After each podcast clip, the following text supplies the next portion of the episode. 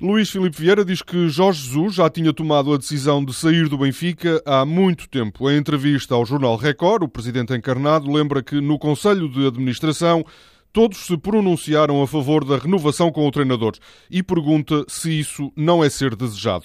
Sobre o novo treinador, Luís Filipe Vieira diz que Rui Vitória foi contratado para ganhar e que está um patamar acima do que esperava. Recentemente, Pinto da Costa disse que o Benfica teve mais sete pontos na última época por causa das arbitragens. Na entrevista ao Record, Luís Filipe Vieira defende que Pinto da Costa não é a melhor pessoa para falar de arbitragens em Portugal. O Benfica e o Futebol Clube do Porto querem segundo a bola e o recorde, o mesmo avançado. O mexicano Raul Jiménez está entre a luz e o dragão. Jiménez pertence aos quadros do Atlético de Madrid, mas não entra nos planos de Simeone.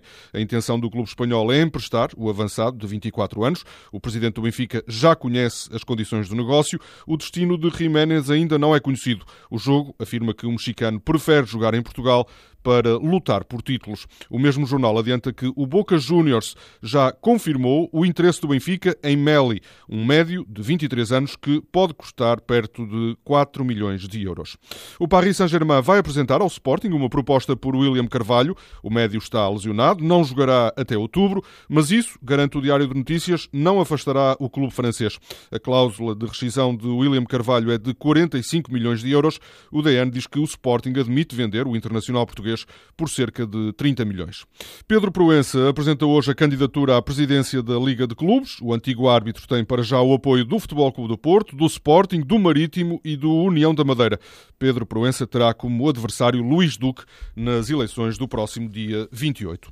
Cristiano Ronaldo é hoje o destaque na capa do jornal AS. O português zangou-se durante um treino com Rafa Benítez. Depois de lhe ter sido anulado um golo, Ronaldo acusou o treinador de estar sempre contra os portugueses. Depois disso, em conversa com os jornalistas, o técnico do Real Madrid defendeu que Ronaldo é o melhor do mundo e que a relação entre ambos é de total normalidade.